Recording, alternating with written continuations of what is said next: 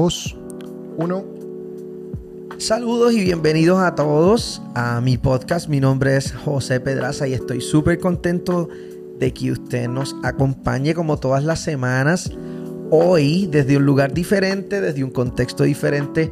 Y estoy súper contento de que tengo gente especial con la que voy a tener una conversación súper interesante en esta ocasión. Me encuentro en Mazatlán, Sinaloa, México. Ah. he tenido la, la- oportunidad, ya esta es mi segunda, pero no última ocasión, eh, donde Dios me ha dado el espacio de ser invitado como recurso, como maestro, a la base de Jucum en Mazatlán. Eh, y la experiencia que he tenido por segunda vez ha sido maravillosa. Y esta vez eh, Dios me dio la oportunidad de estar aquí sentado en una sala súper linda, con una temperatura espectacular y listos para tener una conversación un poquito hablando acerca de esos temas raros que a mí me gusta hablar con relación a la iglesia. Ah, tengo tres invitados, dos chicos y una chica, y quiero que se presenten, hablen un poco de, de quiénes son, vamos, las chicas primero, vamos a Claro. comenzar con la caballerosidad, claro. Ella me Ah, apunta. Sí, sí, claro. So, la idea es que se presenten de qué país son y qué hacen. So, comenzamos contigo. Ok. Eh, soy María Paula. Yo soy Mapi, pueden decir Mapi. Eh, María Paula Martínez, tengo 22 años. Estudié diseño industrial. Justo ahora estoy haciendo mi EDE. Yo soy tu maestro. sí. Ajá. Esta semana José fue mi maestro. Ha sido. ¿Qué, qué- espérate, antes de que... Ah. ¿Qué tal? Cuéntame. Ah, no, sí, me gusta mucho. ¿Sabes qué me gusta mucho? Que eres muy organizado. Valoro demasiado eso. Porque se nota como el esfuerzo en la preparación de las clases. Demasiado, o sea, se nota mucho. Aprecio bueno. demasiado eso. Y bueno, las clases han sido sobre el Espíritu Santo. La verdad esperaba algo como muy diferente. Ajá. Sí, esperaba como siempre cuando hablan de Espíritu Santo es como esta locura y que todos están desmayados en el piso Claro. y, y que todos vamos a salir así súper locos. Pero wow, algo que, algo que he aprendido mucho de esto, como haciendo un paréntesis pequeño, es que muchas veces tratamos al Espíritu Santo como una droga y que buscamos un éxtasis con él. Buscamos tener un momento de éxtasis con el Espíritu Santo y lo tenemos y ya. Claro. Cuando lo que hace el Espíritu Santo es un trabajo constante en nosotros. Todo el tiempo, todo el tiempo está formando el carácter de Cristo en nosotros, nos está recordando su palabra. Es un trabajo tan fuerte y tan arduo, no es instantáneo. Ujú. Entonces, wow, eso ha sido tan... Eso ha sido muy fuerte para mí. Yo ya le- la escuché haciendo esa, esa, esa explicación y digo, ok, cumplí con el trabajo. Ya le enseñé. Sí entendió. Listo. Sí, sí, para que vengan y hagan su ED. Ah. Muy bien, muy bien, muy bien. Qué chido, Mapi. Yo soy Alex, soy eh, staff tiempo completo aquí en Mazatlán y un placer estar aquí con todos. Y hago varias cosas, he servido en la cocina, he liderado equipos a... Lideré un equipo a Filipinas, tuve la oportunidad de hacer mi E de ir de cruzada al Medio Oriente y ahora voy a hacer otra, liderando un equipo, pero esperando en Dios que nos diga qué país servir. ¿De dónde eres? Yo soy de México, nacido en León, Guanajuato y criado en León, Guanajuato. Y yo soy Nelson Carreño, eh, 100% colombiano, rolo, eh, creador audiovisual. Eh, me gusta hacer videos, hacer marketing, todo lo que sea relacionado con historias. Órale. Y llevo siete años sirviendo en misiones en diferentes partes, pero utilizando el, dio- el, go- el don y lo que Dios me dio para, para equipar y enseñar a la gente. Wow. No sé si Mapi mencionó un poquito de lo que haces, no recuerdo, pero si No, no, no lo hiciste, mencionó. hazlo ahorita. que me acabo de pensar, dije, ¿la- ¿lo dijo? No sé. Mapi, ¿qué haces? Eh, bueno, justo ahora estoy haciendo mi ED. Eh, justo ahora estoy grabando un podcast. Mentiras. En mi vida, bueno, estudié diseño industrial y tengo una marca slash ministerio con una- unas amigas que se llama Biblia Devocional. Lo que hacemos ahí es compartir diferentes herramientas creativas para que las personas puedan tener una relación con Dios. Entonces enseñamos mucho a hacer esto del Bible Journaling. Wow. Si están relacionados con eso.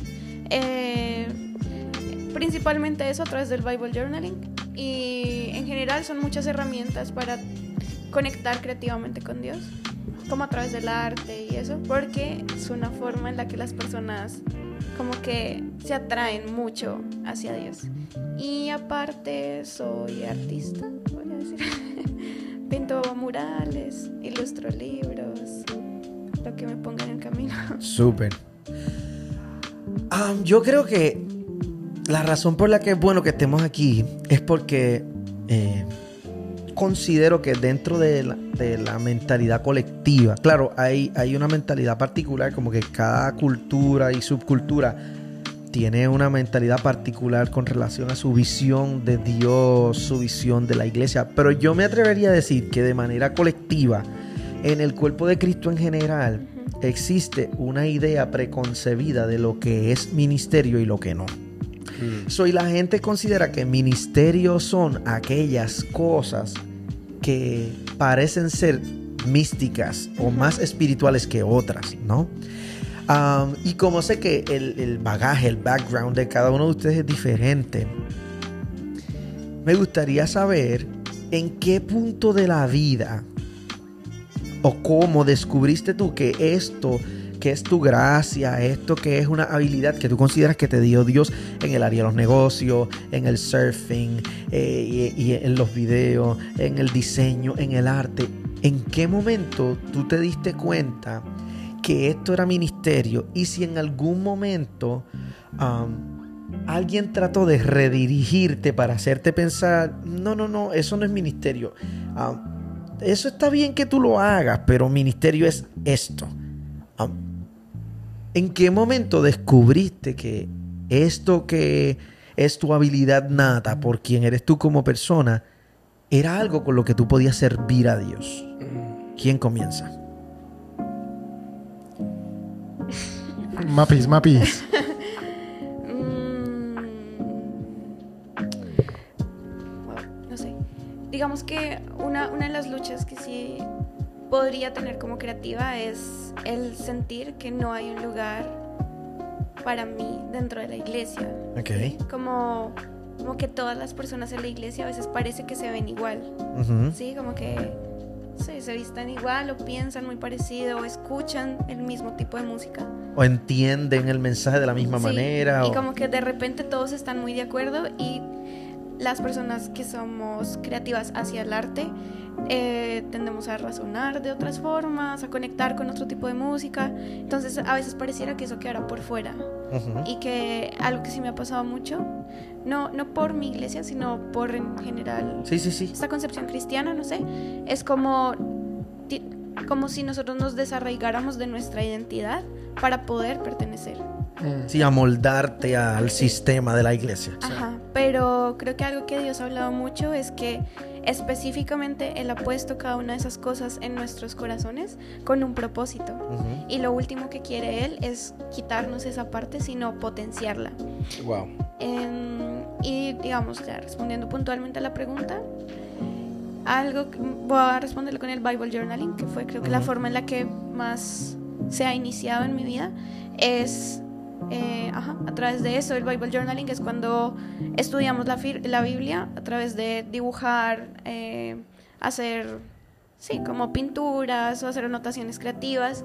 Y esto hizo que las personas se sintieran muy atraídas a la Biblia. Es la forma en la que Dios conquistó mi corazón para leer la Biblia. Y luego cuando lo empecé a enseñar a otras chicas, y cuando otras personas lo empezaron a ver, dijeron como, wow, quiero aprender. Y así mismo esas personas también se enamoraron de la Biblia y lo fueron multiplicando. ¿Cómo te encontraste con eso? Ah, porque yo no tenía una relación con la Biblia y yo no, no sabía cómo leerla. Que la Biblia, o sea, es un libro complejo, o sea, no, no, hay otra cosa, es verdad. Y al poderlo desglosar en, ok, vamos a hacer un código de color con mis colores favoritos. Entonces, rosado para Jesús, morado para Espíritu Santo, o sea, no sé y el empezar a estudiarla con un código de color fue como, bueno, esto es interesante. Luego tomar apuntes y luego poner como mi creatividad, lo que siempre he amado, que es dibujar, ponerlo a sí mismo dentro de la Biblia, es como, wow. Y me hacía que me dieran muchas más ganas de leerla todos los días, de despertarme y quiero pintar algo, quiero tener mi tiempo con Dios así. Y así mismo me hizo enamorarme de la Biblia y por consiguiente tener una relación muy sólida con Dios. Y eso es lo que he buscado, con el favor de Dios, replicar en otras personas, sobre todo en chicas, que es como hay una forma muy divertida, muy creativa, Claro. muy artística, en la cual te puedes relacionar con la palabra de Dios. No es lejana, no es, no sé, no está fuera de ti. Y no sé si en algún momento lo has sentido, porque el asunto de la Biblia, eh, aunque la Biblia, en el contexto de la Biblia es muy complejo, eh, y yo sé que esto va a sonar un poquito complicado, pero como yo soy el dueño de este podcast, yo puedo decir lo que yo quiera aquí. Um, Dígalo. Sí, como yo, eh, voy a decir como yo, la gente tiende a ser bien idólatra. um, um, déjame ver cómo yo lo digo. La gente tiende a, a idolatrar mucho el, el- la Biblia como libro, ¿sí? Um, so, Sí, no, no sé si hay gente que te ha escrito como que eso es irreverente, dibujar la palabra, porque la gente es muy pasional con eso. Sí. So, no sé si inclusive ahí, porque tengo, conozco personas que estudian la Biblia de esa manera y reciben muchas críticas, como que eso es faltarle respeto a la palabra de Dios, que por qué no puedes usar un cuaderno alternativo para dibujar y tienes que um, solapar la palabra de Dios con esas cosas. ¿Cómo has, ¿Cómo has manejado tú ese asunto de la...? Porque sé que todos los que están aquí en algún momento han sentido que como, el, como que el uso y costumbre atropella lo que Dios está haciendo contigo ahora. Claro. No, no Dios, pero la manera en la que la gente interpreta las cosas se vuelve como que un poco atropellante para la gente que es diferente, la gente que tiene un llamado a otra área. So, ¿Tú lo has vivido, sí o no? ¿Ustedes lo han vivido, sí o no? No sé si hay una experiencia que puedas recordar y cómo Dios cambió esa experiencia o te habló acerca de esa experiencia. Para mí, este, fue- un día entré de- al internado aquí en Jucumazatlán para hacer, o sea, de tiempo completo servir. Sí. Y me acuerdo un día que estaba leyendo un libro de un famoso teólogo que se llama Wayne Grudem. Ajá. Muy buen teólogo, muy buen contenido tiene. Y él tiene un libro, o divide su teología en, como en siete, ocho partes, no me acuerdo. Y tiene uno que se llama La Iglesia. Y mi vida fue cambiada totalmente cuando entendí que nuestro primer ministerio es ministrar a Dios, ministrar su corazón. Sí. Y para mí fue un tiempo muy especial porque cuando leí eso yo estaba trabajando en la cocina. Y tú ves a los speakers, tú ves a los maestros, tú ves a la gente que está en el podio con micrófono. Con un trabajo más fancy. Ajá, que dicen, este es un ministerio, pero... Claro, espiritual. Ajá, y tú estás cortando zanahoria, estás cortando sandía. Claro. Y obviamente decía como, no manches, ¿qué hago aquí? O no, sea, y, no, y discúlpame que te interrumpa. Y a veces tú sueñas con que el día que Dios te va a ser ministro es el día que te saque de ahí a hacer Así otra es, cosa. así O el día que Dios te va a utilizar es cuando estés con un micrófono Claro. encima hablándole a todo el mundo. Exacto. Sí, wow. Y cuando estaba leyendo ese libro, dice, nuestro primer ministerio es ministrar al corazón de Dios, nuestro segundo ministerio es ministrar a la iglesia y el, el tercer ministerio es ministrar como los, se llaman Mercy Ministries, ministerios de misericordia, Ajá. que es como para darle al pobre y al necesitado. Claro. Entonces yo cuando entendí que mi primer ministerio, mi, mi primer ministerio es ministrar al corazón de Dios, pude lograr no separar el ministerio de, ok, estoy trabajando en la cocina y luego voy a ministrar haciendo evangelismo, porque al final de cuentas si estoy cortando las zanahorias, estoy cortándolas para ministrar a Dios, porque le voy a dar de comer a la iglesia, le voy a dar de Claro. comer a las personas. Si estás en cualquier trabajo, si tienes una esposa, si tienes, si amas a tu prójimo, ya estás ministrando el corazón de Dios y Dios se satisface en eso. Entonces eso cambió mi vida y entendí que la vida, o sea que no, no tengo que estar en un podium para estar, en un, sí, en un micrófono para estar ministrando, para hacer ministerio.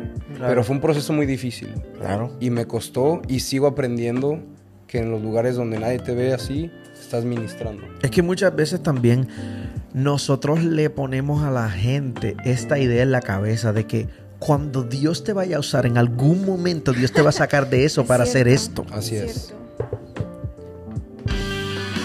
So, que, que, que, que esa visión no está bien, de hecho. Wow.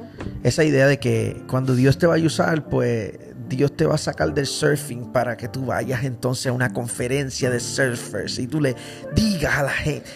So, siempre reducimos la manera en la que Dios quiere trabajar con la gente. Ese fue uno de mis conflictos más grandes porque yo, siempre, yo estudio audiovisual, entonces siempre quería hacer películas, quería hacer videos, quería hacer cosas y siempre era mi conflicto en "Ah, tengo quiero servir en la iglesia, tengo que ser un líder de jóvenes, tengo que ser Sí. un pastor, no tengo que ser famoso, pero Dios me tiene que utilizar siendo pastor y para poder discipular gente. Ajá. Pero una de las cosas que pasó fue, Dios me llevó a, a trabajar en Colombia con grandes personas, con grandes cosas, en un punto en que me di cuenta que lo que estaba haciendo era volviendo más famoso a los famosos y más ricos a los ricos. En ese momento me di cuenta cuál es el propósito de lo que estoy haciendo. ¿Cuál es el valor o por lo que es lo que estoy vi- viviendo? ¿Por más dinero o por más cosas? Entonces, eso fue el punto que yo dije, Dios, quiero hacerte dar a conocer. Wow. Quiero hacerte más famoso al más famoso y quiero hacer más rico a los que necesitan. ¿Me van a entender? Entonces, por eso, en ese momento dejé todo y me fui a misiones. Wow. Y empecé a servir en diferentes organizaciones y fue una pasión increíble. Fue en- en- empecé a disfrutar, contar las historias de lo que estaba pasando en Camboya, en Estados Unidos, acá en México, porque yo llegué acá a México de pura, de pura ¿cómo se dice? Coincidencia. coincidencia. No fue de que lo planeé, pero fue desde que decidí servir a, a papá, mi vida se convirtió en un ministerio de, de, de contar historias. Wow. Para que, y sí, para que construya a la gente. Para darlo a conocer a él. Y, y es de una manera diferente, pero yo como la gente, hay gente que se ofende cuando yo digo cómo yo me identifico como predicador. ¿Cómo te identificas? Yo me identifico como un storyteller, yo me identifico como un contador de historias. Mm, Y la gente no le faltes el respeto a tu santo ministerio. Es que en realidad lo que yo hago es contar historias. Es el mismo Eso lo hace ministerio. Jesús. Pero Jesús contaba el parábolas. ministerio de Jesús. Claro, pero esa, esa es la manera que lo apreciamos nosotros que tenemos una mentalidad diferente, pero el uso y costumbre de la iglesia lo Sí. ve como un nivel más elevado, claro. más Wow. cerca de Dios. Wow, Ah, qué fuerte. e- es más espiritual el que está en la plataforma que el que abre la puerta. Y creo que es una falta de respeto al llamado de Dios sobre la vida de las personas porque nosotros cuando se trata del reino de Dios aquí no hay escala de valores. Todos los que hemos sido llamados a algo, Dios está contando con nosotros para una misión. Claro. Y todos somos necesarios en el cuerpo de Cristo. Es como el versículo del cuerpo, que son muchos órganos, pero solo un cuerpo. ¿Cuál es el Así versículo? es. Ajá. Es primera de Corintios. Creo que está entre Génesis y Apocalipsis. Ándale. Creo que es primera de Corintios 8 Pastor, o 7 o 6, por ahí. Chéquenlo. La pregunta, uh, so, dentro de esa experiencia, descubres tú qué es ministerio. Pero te viste en algún momento, o sea, y esta es una pregunta para los tres. ¿Te viste alguna vez haciendo ministerio con tu arte o siempre pensaste que eso que haces, pues lo voy a tener que hacer fuera de la iglesia? Porque pues... Por ejemplo, tengo gente en la iglesia, en mi iglesia local, tengo gente que son creativos Claro. y, y me dicen la primera, esta es la primera vez que yo veo mi arte dentro de la iglesia. Porque el resto de mi vida, pues yo pensé, pues voy a ir a la iglesia los domingos. Pero para poder hacer esto voy a tener que hacer fuera de la iglesia porque no hay, como dijo Mapi, no hay como espacio para mí aquí. Pero es eso, es el espacio de un creativo en la iglesia ha cambiado. Porque antes, ¿cuál era un creativo en la iglesia? Era el que hacía el, bo- el boletín, era el que hacía las diapositivas, era el que hacía las canciones. Muchas gracias por trabajar y por servir a Dios con tus cosas. Y las imágenes de bienvenido. Y las imágenes de bienvenidos, el cosa. Pero gracias a Dios se ha ido transformando en la cuestión de Dios es un Dios creativo. ¿Qué fue lo que primero hizo Dios? Crear. Fue crear. Y crear refleja la, la identidad del Padre. Entonces podemos entender que en la iglesia, como eran las iglesias anteriores, llenas de pinturas. Una de las iglesias renacentistas, llenas de ilustraciones, llenas de la naturaleza, la creación de, Dios. Y estamos volviendo a ese punto en donde estamos viendo discípulos con la necesidad de discípulos creativos. Discípulos de donde la creatividad no refleja la humanidad, pero la creatividad refleja quién es Dios. Claro, totalmente de acuerdo. De hecho, uno de mis de los lugares donde yo más he aprendido de la Biblia es uno de los lugares también más creativos y es el proyecto Biblia. The Bible Project. Ajá, en YouTube. Hay gente que es visual y por más que le digas así, so- así, así es como se estudia la Biblia, no van a ver toda la imagen porque ellos ven, Totalmente. no escuchan, ellos ven. Y si tú, hay un libro de un teólogo que se llama Clarence Larkin, que él hizo charts, como dibujos, y te explica todo el proceso de todas las enseñanzas, y, eso me trae a mí mucha luz. Yo no soy 100% visual, tengo, soy más como audible y kinestésico, Sí. pero él, él era artista, él era un artista teólogo y era un ingeniero mecánico. Entonces por eso hizo los dibujos, con esa ingeniería mecánica. Y explica la creación y todo increíble. La otro punto es como Chosen. Chosen nos da otra perspectiva visual de Así quién es. era Jesús. Claro. De que leyendo puedes entender y que podemos imaginar, pero cuando vemos la serie podemos ver un Jesús más humano y más real. Así es.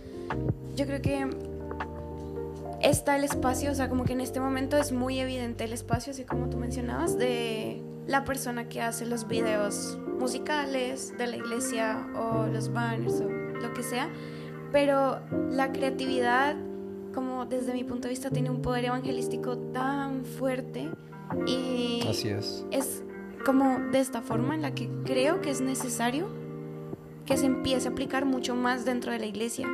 Como crear, por ejemplo, me imagino tantas cosas. Digamos, un amigo mío ah, se inventó una cosa que se llama Creativos Anónimos y era con gente cristiana y no cristiana.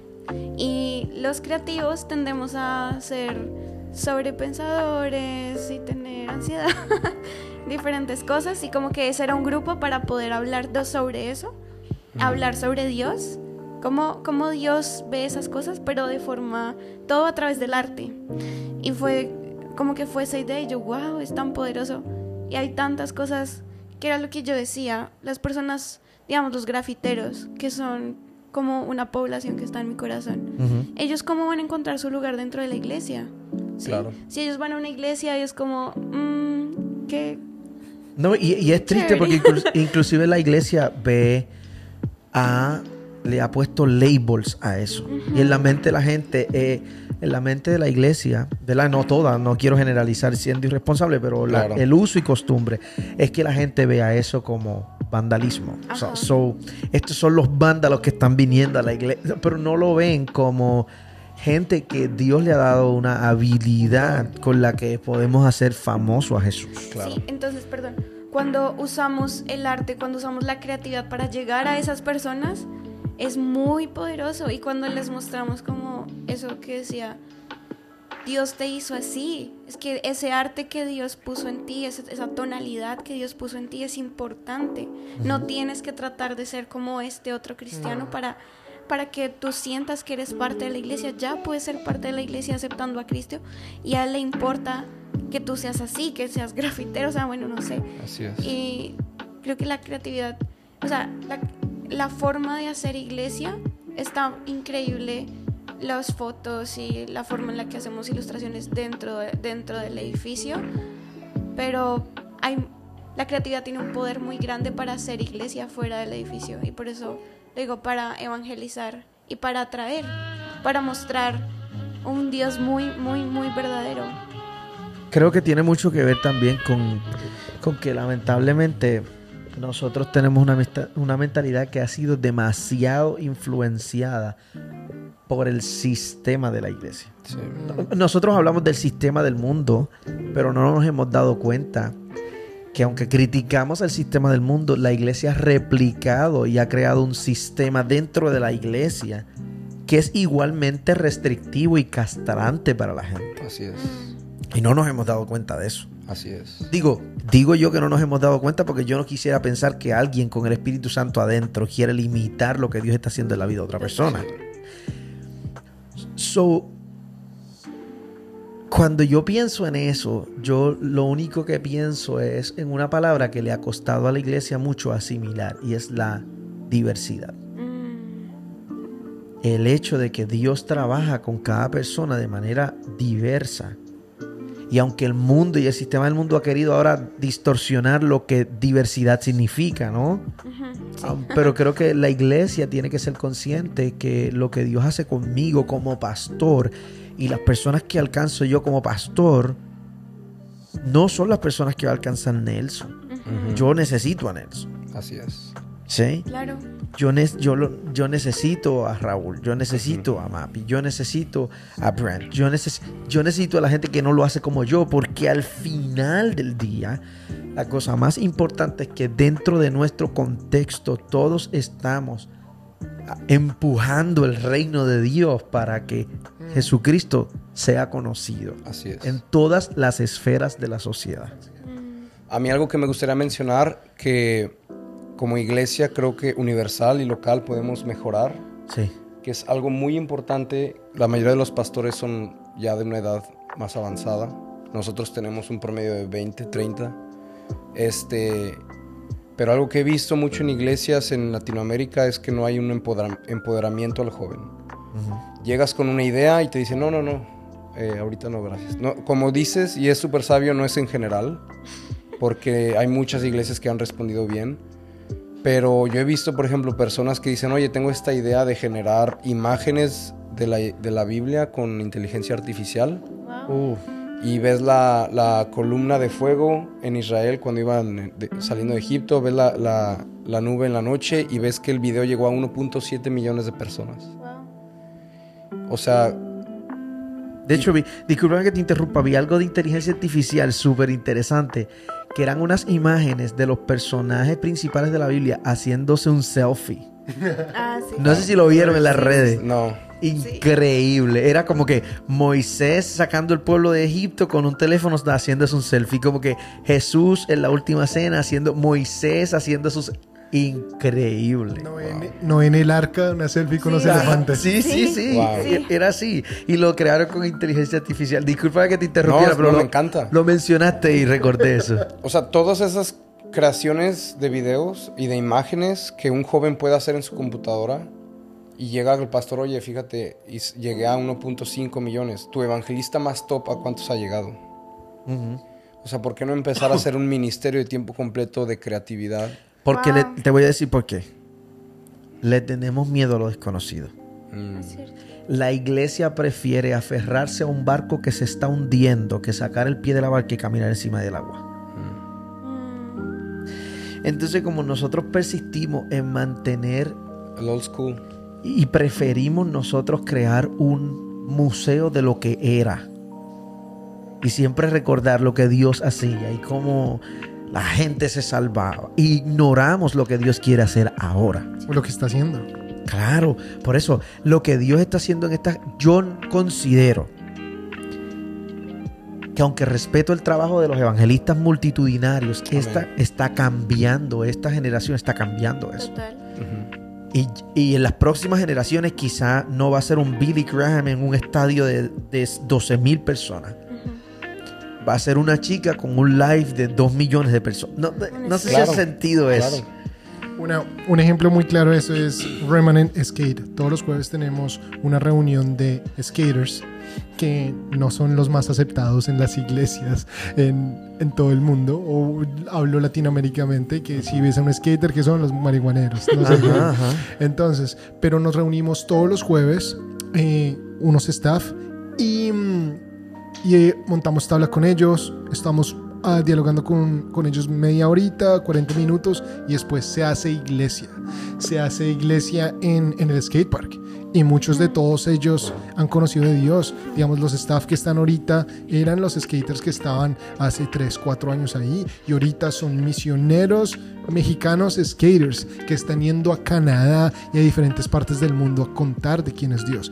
Dios utilizó una patineta para transformar la vida de ellos. Claro. También le damos la bienvenida ahorita a Raúl, que acabó de llegar. Saluda Raúl. Saludos para toda mi gente de Puerto Rico y las naciones. Wow, qué profundo. so, voy a seguir esa línea, quiero seguir esa línea. Como que desde la perspectiva de la creatividad, ¿qué consejo? O sea, vamos a ponerlo así, yo soy un pastor que estoy tratando de alcanzar esta generación. Y vengo a donde ti como creativo, en el área en la que eres creativo, en el área en la que estás siendo útil, en el área del liderazgo, en el área... ¿Qué consejo? Me gustó eso. ¿Qué consejo tú le das a la iglesia local? ¿Qué consejo tú me das a mí como pastor? Basado en... en- sí, y quiero, quiero seguir por esa línea, como que... Alex ya está levantando la mano. Para, para, o sea, como que con esta idea de que vamos a unirnos todos, yo desde la iglesia local y ustedes desde las naciones y desde las misiones, pero ¿qué consejo me dan ustedes con relación a la creatividad para nosotros alcanzar gente? So, vamos a comenzar con Alex, seguimos con Mapi y así Terminamos es. con Raúl. La primera que yo diría sería muy sencillo y muy fácil de entender. Hay y buenas ideas tenemos todos. Si tú eres creativo, tienes buenas ideas, en especial porque eres creativo. Claro. Pero una buena idea sin compromiso no, no, es, no es visión, o sea, se queda en buena idea ya. Entonces, hacerles, primero hacerles entender a los creativos que si van a tener creatividad, y te lo estoy diciendo a ti como pastor, ellos se tienen que comprometer Sí. a, a- y poner o sea, realmente metas alcanzables, reales, eh, corto, mediano y largo plazo. Porque no solo se trata de crear y luego ya te aburriste o ya, te, ya piensas en otro proyecto, ¿me explico? Y la segunda sería, ya que entienden eso, empoderarlo y realmente escucharlos y apoyarlos. Aunque sea una idea bien loca y bien aburrida para ti o a lo mejor que ni entiendes, decir, ok, yo creo en ti, ya me estás dando tu compromiso, como iglesia te quiero apoyar y vamos a empezar a interceder por ti. Y obviamente caminar con él, que es el discipulado. Entonces sería, este, buena idea con compromiso, es una visión y empoderar, no solamente decirle, ah, qué buena idea, pero aquí no hacemos eso así. Ajá. O sea, que hay un espacio para escuchar a la gente que es como loquita, por así decirlo. Otra, otras veces ocurre que los, pa- los pastores que creen ser eh, personas de mente más abierta los animan, los ponen a crear Mm, y después que comienzan a crear, le decimos, "Mm, no, no, no, gracias. mm. So, ¿cómo lo, ¿qué consejo me das tú? O sea, pensando, ok, si yo pudiera darle un consejo a toda la iglesia, al cuerpo de Cristo, yo les diría esto, Mm, con relación al arte y a las personas creativas. Se me ocurren dos cosas muy básicas. La primera es escuchar al Espíritu Santo. Y es, el Espíritu Santo es la, la persona más creativa que puede existir. O sea, desde el principio, él estaba moviéndose y estaba creando. Cuando nosotros le preguntamos al Espíritu Santo, porque saben, es algo que veo acá mucho Jucum, es algo que rescate mucho acá. Y decía, todo es muy creativo acá. La forma en la que presentan las clases es creativa. La forma en la que, no sé, en los almuerzos, o sea, no sé, como que todo se lo han preguntado al Espíritu Santo, que le decía a mi líder, voy a tener un tiempo de Shabbat. Decía, preguntar al Espíritu Santo cómo quieres hacerlo. Y yo, ah, es verdad. Porque en mi mente era como, pues voy a ir a orar y leer la Biblia. Pero el Espíritu Santo es tan creativo. Entonces eso es muy básico, pero primero. Y lo segundo, escucha a los jóvenes. Y pasa tiempo con los jóvenes. Porque puedes preguntarles y puedes decirles, bueno, ¿qué quieres hacer en la iglesia? Y tal vez te gusta su idea o no te gusta. Y es como, intentémoslo. Pero ¿por qué no pasas tiempo con ellos y entiendes por qué están diciendo lo que están diciendo? ¿Por qué en su corazón arde eso? ¿Qué, ¿Cuáles son sus dolores? ¿Qué es lo que les afecta? ¿Qué es lo que ven? Por- y, si- y se siente, siente lo que ellos sienten. Y con lo que Alex decía, me acuerdo mucho de la historia del- de los cinco panes y dos peces. ¿O dos panes y cinco peces? Sí. 5 y 2. Eso. Sí. Ajá. no importa. Había un chico que fue el que dijo, cuando Jesús les preguntó, ¿cómo, pre- ¿cómo vamos a alimentar a toda esta gente? Fue un chico el que dijo, bueno, yo tengo esto. Ese, para cualquier persona, para cualquier de los apóstoles, hubiera sido como, qué bobada. ¿Cómo, ¿Qué vamos a hacer con eso? ¿Qué vamos a hacer con esa idea tan tonta? Pero para Jesús fue como, wow, es muy valiosa tu idea. Y la multiplicó. Entonces, como que eso lo pensé mucho cuando Alex estaba hablando. empoderar al joven, así como Jesús lo hizo. Jesús vio esos cinco panes y dos peces y vio a ese muchacho y dijo, wow, sí me gusta tu idea. Y la multiplicamos. Sería relación, comunidad, discipulado. Relación, necesitamos entender a los jóvenes, necesitamos entender qué les gusta, qué se está moviendo, qué es impactante o influenciante para ellos. Eh, también es relación entre personas. Comunidad es importante, los artistas solos es muy difícil crear, pero cuando estamos en comunidad nos fluyen las ideas. Cuando estamos con otras personas podemos, como decía Mapi, somos a veces muy indecisos, pero cuando co-creamos se crea mucho más rápido. Entender a co-crear con papá, como decías, co-crear con el Espíritu Santo y discipulado. También somos súper emocionales, las creatividades somos súper, eh, nos dejamos llevar de, de lo que está pasando, emociones, que todo eso es tan La importante frustración. porque todo esto lo colocamos en las obras, en las cosas, en las obras de arte, en, las, en los gráficos. Entonces, ¿cómo podemos caminar con ellos, disipularlos, generar un ambiente, un ambiente healthy o un, ¿cómo se dice? Saludable, sano. para que ellos puedan crear en comunidad y sentirse. Es como hacer un discipulado creativo para creativos. Y Y hacerlos sentir que sus ideas son importantes. Claro. En especial esta generación quiere ser escuchada. Sí. Y no es solo, no es no, pero es un sí, pero. ¿Cómo podemos mejorar? No siempre es decir no, no, no, pero sí, pero cambiemos esto, sí, pero modifiquemos. Sí.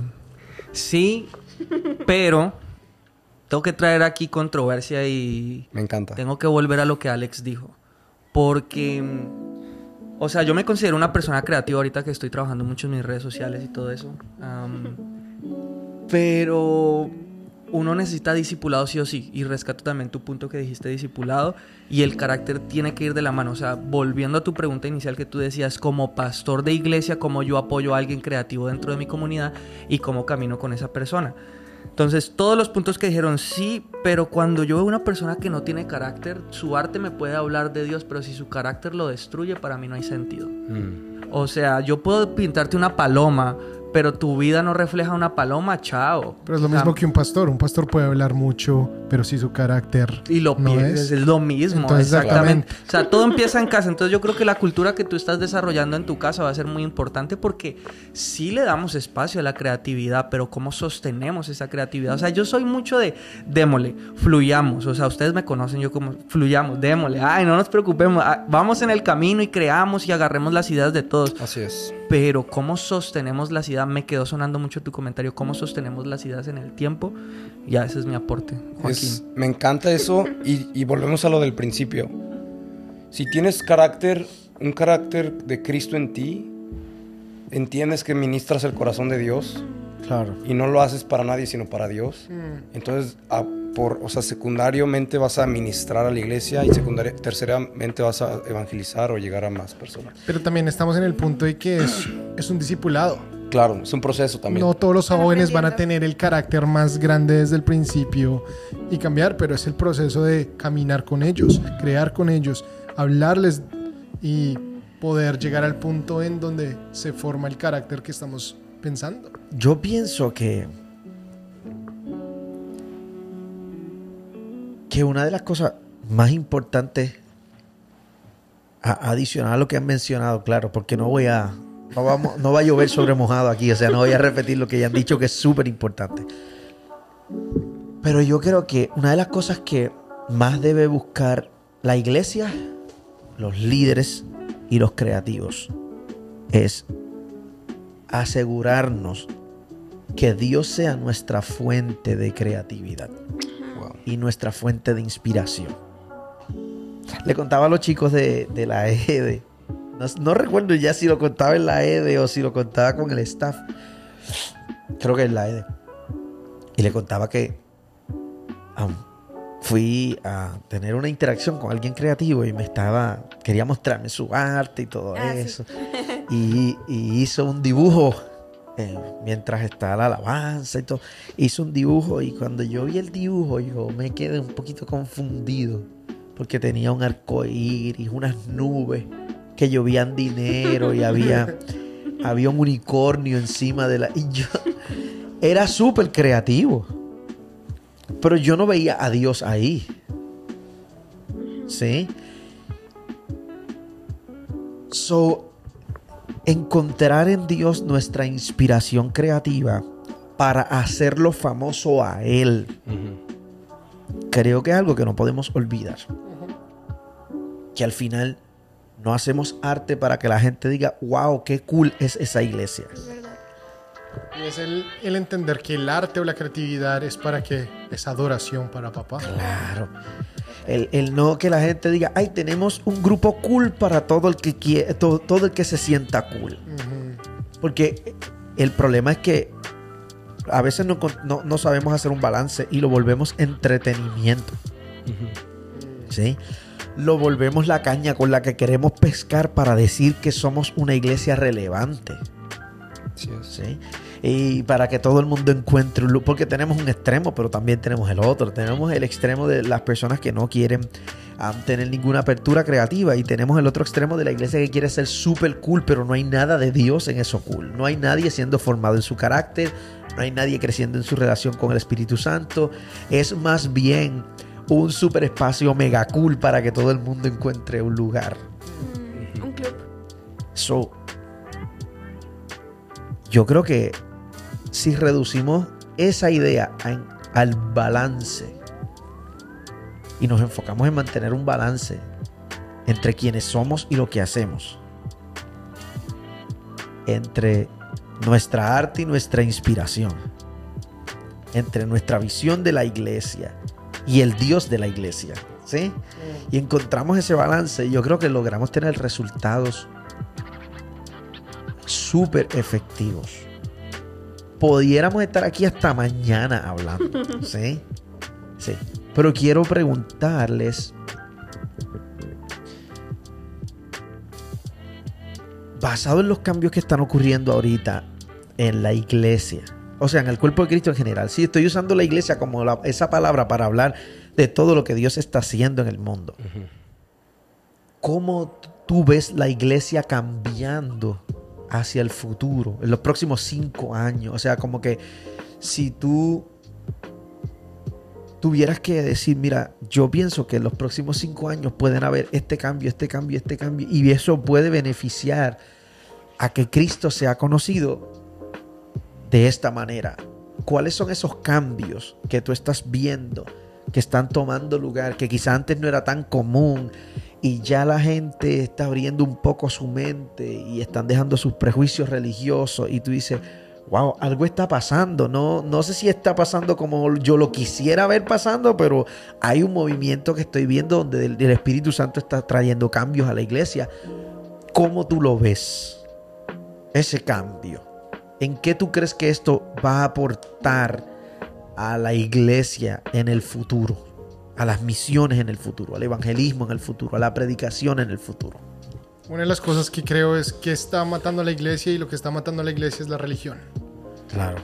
Cuando somos religiosos, cuando son reglas, cuando son cosas, se ponen, son, mata todo. Pero cuando vamos al lado de la relación y conocemos a Padre, conocemos a Jesús, conocemos al Espíritu Santo de una nueva forma diferente, de una forma personal, de una forma intencional, ahí es donde transforma, ahí es donde entendemos el por qué vamos a la iglesia. Ahí entendemos el por qué hacemos las cosas, el por qué la intención y el por qué eh, el propósito de nuestras vidas. Entonces, cuando realmente dejamos la religión a un lado y mandamos a conocer realmente quién es Dios, a discipulados, a relación con Dios y el Espíritu Santo y Jesús, va a cambiar cómo vivimos, va a cambiar con lo que estamos hablando. Sí. Si cambia nuestra intención, cambia nuestro corazón, nuestras obras van a cambiar y van a mostrar quién es Él. Porque no son las obras que nos definen, sino es Él. Claro. Yo para el futuro, un un- algo que puedo ver sería mucho ministerio online. Esto puede ser una herramienta de doble filo porque al final te- un ministerio online te puede hacer un aislado, Ajá. tanto como dar y recibir. No necesito ir a la iglesia, estoy ministrando aquí a 100 personas y me dan aquí ofrenda, entonces, ¿para qué voy y me mentoreo? ¿Para qué me disipulo? Entonces puede ser una- un arma de doble filo, pero veo mucho ministerio online. Yo he pensado mucho, qui- quiero ministrar a Turquía, tengo- quiero ministrar a Afganistán, tengo un corazón por el Medio Oriente. Me voy y me mudo a Grecia, empiezo mi ministerio online, empiezo a evangelizar online. Ya cuando hay una relación, puedo ir a, a Turquía, los conozco, los conecto y me regreso. Pero siempre estoy, puedo estudiar ciberseguridad, hackeo Afganistán, tengo 50 cuentas de evangelismo, evangelizo Afganistán, Wow, me tumban las 49, pero queda una y sigo evangelizando y la gente encontrando a Jesús online. Entonces, otra cosa sería el metaverso, quiero ir a la iglesia de, no sé, el más famoso del mundo, el pastor, me pongo mi- mis gogles y estoy presente ahí. Me los quito y otra vez arma de doble filo. Wow. Entonces yo puedo ver eso. O sea, ya no va a ser necesario morir como mártir, pero a lo mejor vas a tener 50 demandas en tu contra por estar viola- violando los derechos Claro. online de un país que es perseguido. Wow. Pero ya estás hablando con los lentes o a lo mejor con Zoom o en FaceTime con gente de Afganistán. Y entonces va a ser un... De hecho, vamos a llegar a miles de millones. De hecho, y, y para que Mapi cierre con esa idea, um, uno de los predicadores más conocidos de Estados Unidos, uno de los pastores más conocidos en Estados Unidos, que se llama T.D. Jakes, um, tuvo su primera presentación a través de un holograma en una conferencia en Suiza, Wow, desde Texas, Estados Unidos. qué chido. Wow.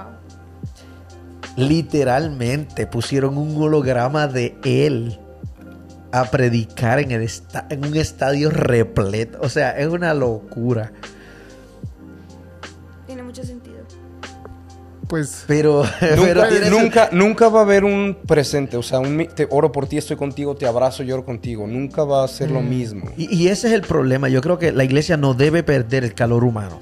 Mm, Porque el calor humano es lo que nos hace familia. Sí. Ese sentir, ese, no solamente que yo te digo que estoy aquí, es que tú me sientes aquí, que yo puedo venir aquí. So, sin irnos de la línea, porque podemos estar tres horas más hablando. So, Mapi, dime qué piensas. eh, dice Alex me explotó la cabeza porque tiene mucho sentido. Tiene mucho sentido y de hecho ya está pasando. Pero a nivel más práctico, lo que he podido ver y lo que, sí, lo que he podido ver es que la iglesia está adoptando una nueva cultura de comunidad. En donde antes la comunidad era pues los domingos, ya dentro de, dentro de esto que llamamos iglesia. Ajá. y, y estamos aprendiendo a amar. Es lo que yo, es lo que yo veo. Como cada vez la iglesia necesita ver más con ojos de amor a cualquier persona. Pues como Jesús lo hacía, ¿no? Entonces, eso es todo, para mí todo tiene que ir, la iglesia tiene que ir en una, dirección de comunidad, de entender de diferente forma la comunidad. Así como todos somos familia, todos somos hermanos.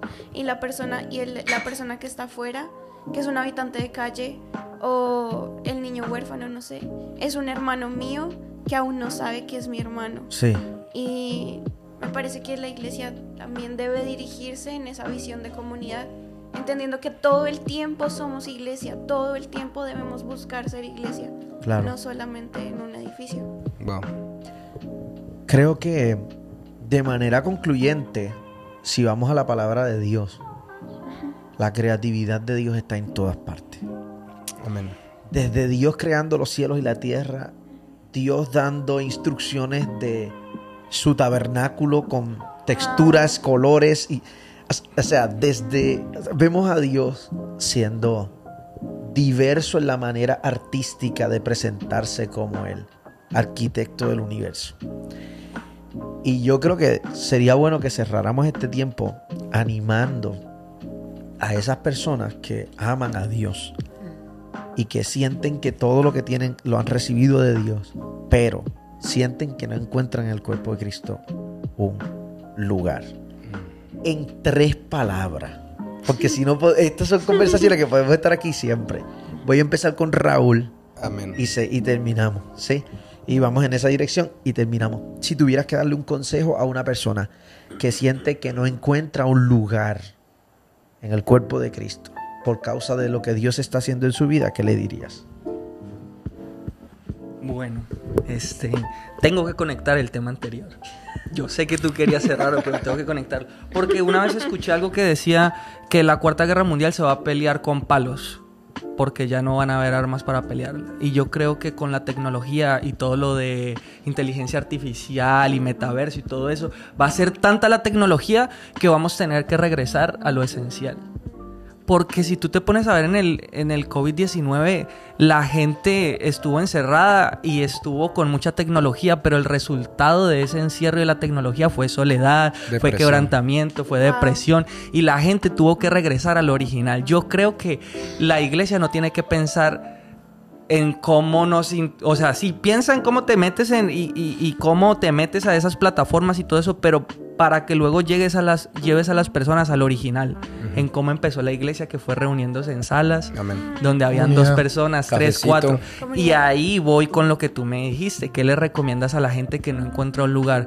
A la gente que no encuentra un lugar y que no se siente parte, yo le, yo le recomendaría que no busque por una comunidad si realmente no encuentra una comunidad. Que cree una comunidad. Que la haga.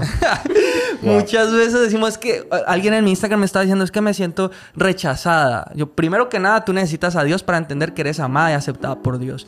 Y número dos, tú necesitas primero la verdad de Dios en tu vida para que la comunidad que crees reproduzca la, la verdad de Dios. O sea, porque podemos crear comunidades de lo que sea, pero si estamos desviando a la gente, pues de nada sirve. Pero si tú sientes que todo el mundo te excluyó de los grupos, de tus grupos de amigos, pues tú crea un grupo de amigos. Si tú tiene sentido, o sea, no te estoy diciendo desconéctate de la iglesia, sé parte de la iglesia. Ahora estamos hablando de, de cómo tú creas comunidad, de comunidades de fe. Yo creo que necesitas, en vez de decir es que todo el mundo me excluyó, agárrate esa persona que tú dices, esta persona me reta en mi fe. Esta persona me va a hacer crecer. Invítalo tú. ¿Quién dijo que no lo puedes invitar por un café?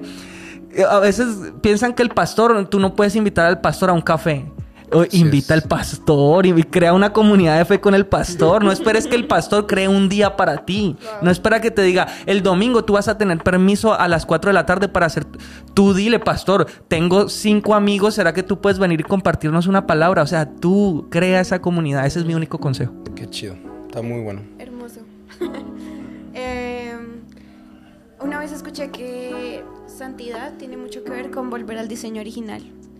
Y me parece tan valioso que todas esas personas que no, no encuentran su lugar es porque tienen algo demasiado especial, es porque tienen algo demasiado único, algo demasiado eh, esencial que los hace ser ellos mismos. Y entre una persona más se acerca a su diseño original, pues más se acerca a lo que el Espíritu Santo hizo desde un principio, a su santidad. Entonces, para mí es como abraza ese diseño original y recuerda que Dios te hizo así por un propósito, con una razón muy, muy, muy poderosa. Solo abraza eso. La mía, como Raúl dijo, sería busca tu tribu. Si no encuentras tu tribu, crea tu tribu, pero nunca te olvides de ser discipulado. Sí. Así. Sí, yo creo que es la misma. Es, um, un amigo una vez me decía, Nelson, pero es que a mí no me invitan a las fiestas. Nelson, pero es que no me invitan a ningún lado. Y no sé, creo que fue la mamá o el papá le dijo, pues haga una fiesta. Invite a todos los que no lo invitaron. Y entonces invitó a todos, hizo la fiesta y ya los cinco días lo invitaron a las fiestas, lo, se dieron a conocer. Pero, pero, pero es eso de lo que tú estás hablando, Raúl, de no estás solo. No estamos solos. Hay- creativos hay. Creativos apasionados por Dios hay en todo lado.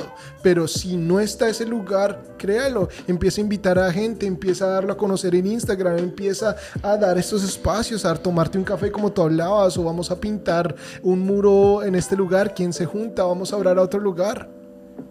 Ora a Dios, ora al Espíritu Santo, trae unidad en eso y crea el espacio.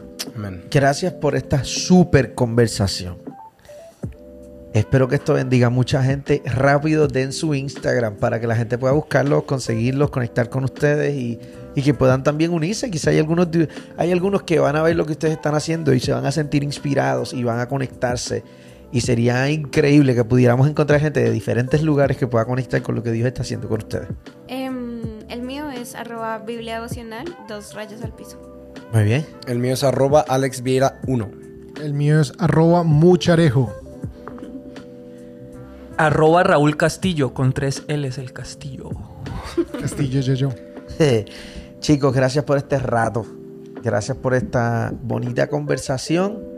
A ustedes les animo a que se mantengan conectados, sigan a los chicos, vayan a sus redes sociales, busquen Y1 Mazatlán o Jukum Mazatlán para que vean lo que Dios está haciendo en esta linda parte del mundo. Nos vemos la próxima semana.